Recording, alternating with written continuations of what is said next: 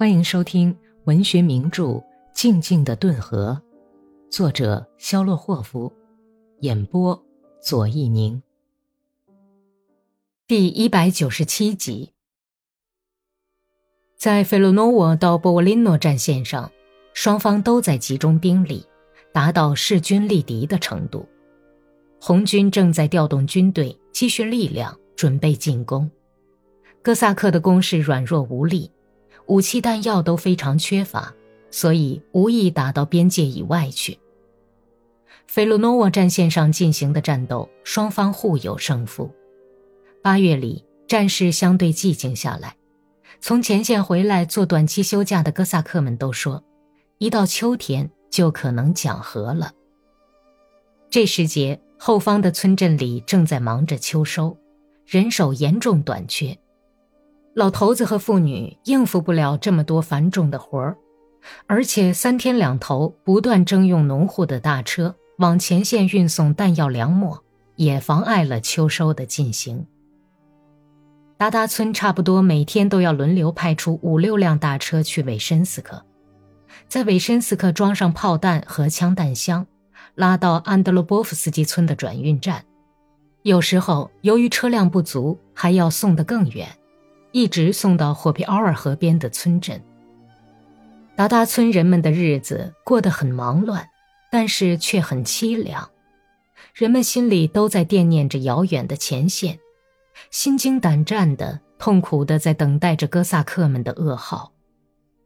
斯基潘·阿斯塔霍夫的到来震惊了全村，每个家庭、每家的长院上都在谈论这件事。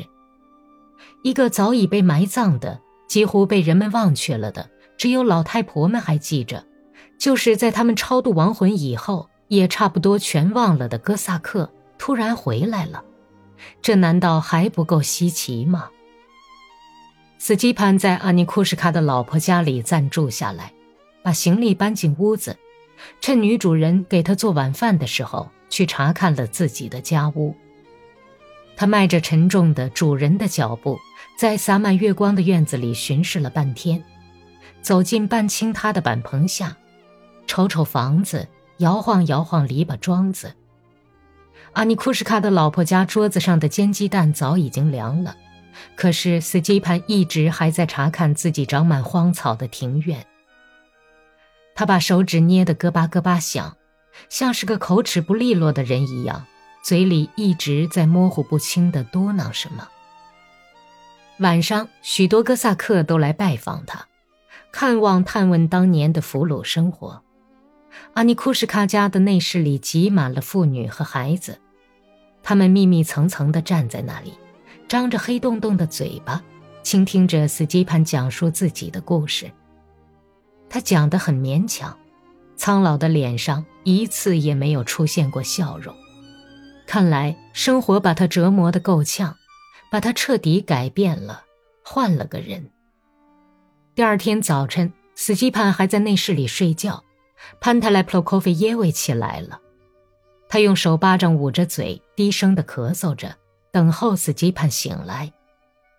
从内室里飘出来一阵阵松软的泥地的凉气，和陌生的呛人的辛辣烟草气味以及长途跋涉的旅人身上日久天长积存的路途气味斯基潘醒了，听到划火柴点烟的声响。我可以进去吗？潘特莱普洛科菲耶维奇问，仿佛要去觐见长官似的，慌慌张张整了整扎煞的新衬衣上的褶子。这是为了出门见客，伊利尼奇娜才给他穿上的。请进来吧。斯基潘穿好衣服，雪茄烟冒着火花，惺忪的眼睛呛得眯缝着。潘特莱普罗科菲耶维奇有点胆怯地迈过门线，一看到斯基潘大变了样子的脸和他丝背带上那些金属饰物，不禁大吃一惊，就站在那里，伸出了半握的黑手巴掌。哎，你好啊，老街坊，看到你活着回来。您好，斯基潘把背带套在下垂的健壮的肩膀上，晃了晃。很有身份的把自己的一只手巴掌放在老头子的粗糙的手里，彼此迅速的瞅了一眼。斯基潘的眼里闪着敌视的蓝光，买了后夫古杖的斜眼里流露出尊敬和略带嘲讽的惊讶神情。你老了，斯乔帕，老了，我亲爱的邻居。是啊，老了。大家已经给你追到过亡魂了，就像给我家的格丽什卡。老头子说出了口，就后悔的突然顿住。这话说的太不是时候了。他试着改变话题。哦，上帝保佑，你壮壮实实的活着回来了。感谢主，我们也为格雷什卡追到过亡魂，可是他跟拉萨鲁一样，又活着回来了。呃，他已经有了两个孩子，他老婆娜塔莉亚，哦，上帝保佑，身体也好起来了。那是个贤惠的娘们儿。我说，好孩子，你怎么样啊？谢谢您了。哎，你肯到我家来串串门吗？来吧，赏个脸吧，咱们一起拉拉家常。斯基潘没有答应，但是潘特莱普洛科菲耶维奇死乞白赖地请求他，而且生气了，斯基潘只好屈从。他洗过脸，把剪得很短的头发往后梳着。老头子问道：“我说你的额发哪儿去了？”是脱顶了吗？斯基潘笑了，他坚定地把帽子扣到脑袋上，第一个走到院子里。潘特莱普洛科菲耶维奇亲热的简直有点肉麻，以致斯基潘不由自主地想：他这是为了消除旧日的怨仇，才这样极力讨好。伊利尼奇娜依照丈夫眼睛里无声的命令，在厨房里奔忙。催促着娜塔莉亚和杜尼亚什卡，自己则亲自去摆桌子。妇女们偶尔把好奇的目光投到坐在圣像下面的斯基潘身上，仔细地打量他的上衣、衬衣的领子、银表链和发饰，露出掩饰不住的惊讶的笑容，互相交换着眼色。达利亚满面红光从后院里走出来，她羞涩地笑着。用围裙角擦着薄薄的嘴唇，眯缝起眼睛说：“哎 呀，好街坊，我可简直认不出您来了。您呢，一点儿也不像哥萨克了。”潘特莱普洛科菲耶维奇不失时机地把一瓶佳酿烧酒摆到桌子上，拔掉塞在瓶口上的破布，闻了闻又甜又苦的酒香，吹嘘说：“尝尝吧，自家酿的。”把火柴往上一凑，立刻就会冒蓝火苗，真的。席间的谈话漫无边际，斯基潘原本喝得很勉强，但是喝了几杯，很快就有了醉意，态度也变得温和了。现在啊，你应该再娶个媳妇儿了，我的好街坊。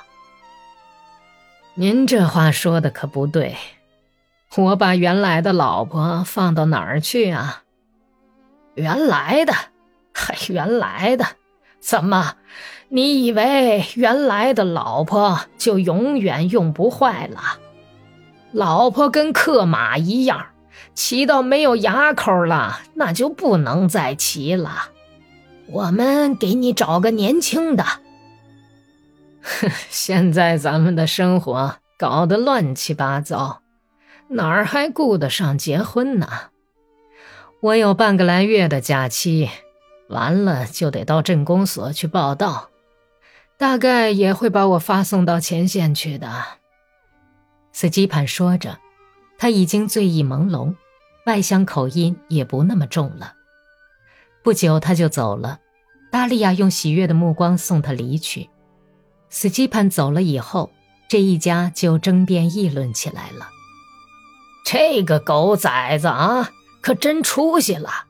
瞧他说话那股劲头，简直像个收税官，呃，或者别的什么有教养的大人物。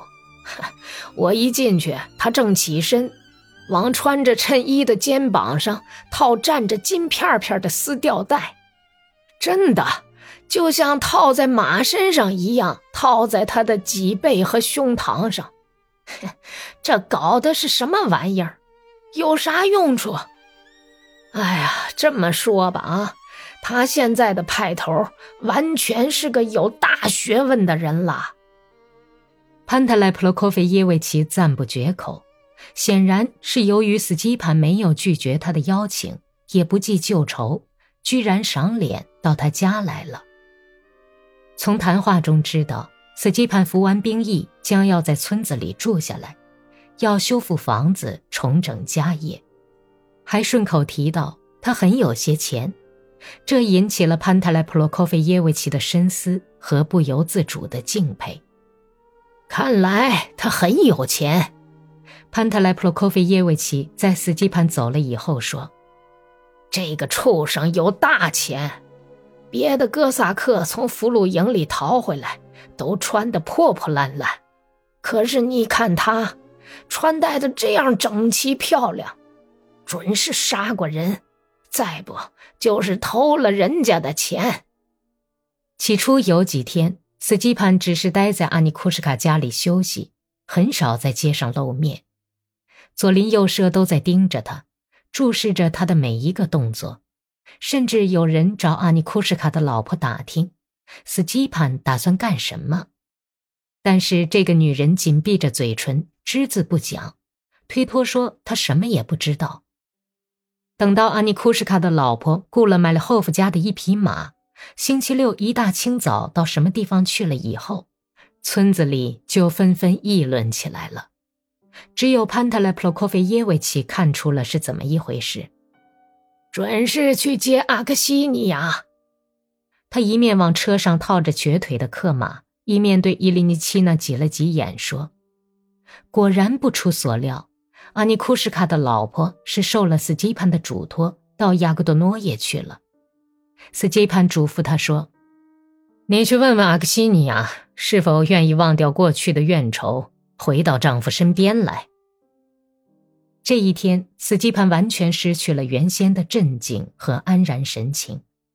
黄昏以前，他在村子里走来走去，在某霍夫家的台阶上坐了半天，跟希尔盖·普拉托诺维奇和擦擦谈德国的情况，谈他在那里的生活。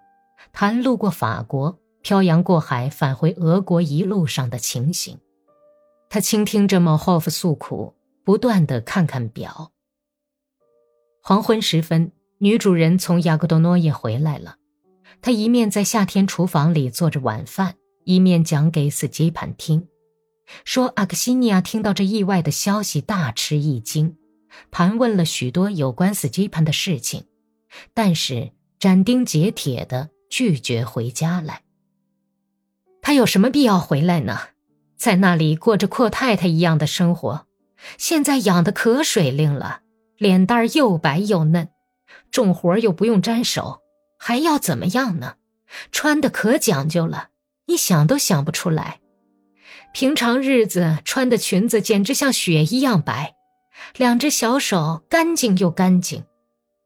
阿尼库什卡的老婆往肚子里咽着羡慕的口水，叹息着说：“斯基潘的颧骨绯红，低垂的浅色眼睛里忧愤伤感，怒火时隐时现。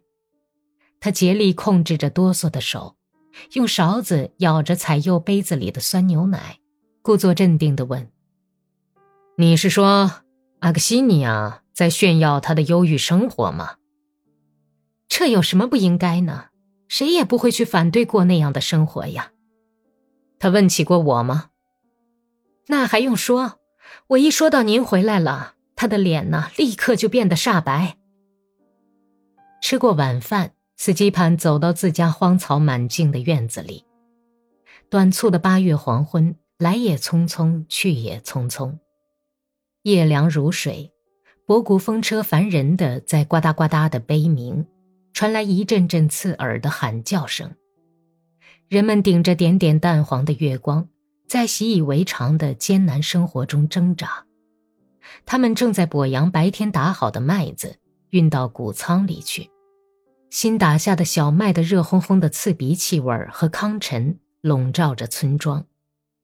教场一带有架蒸汽打麦机在呼哧呼哧的响，狗在汪汪的叫。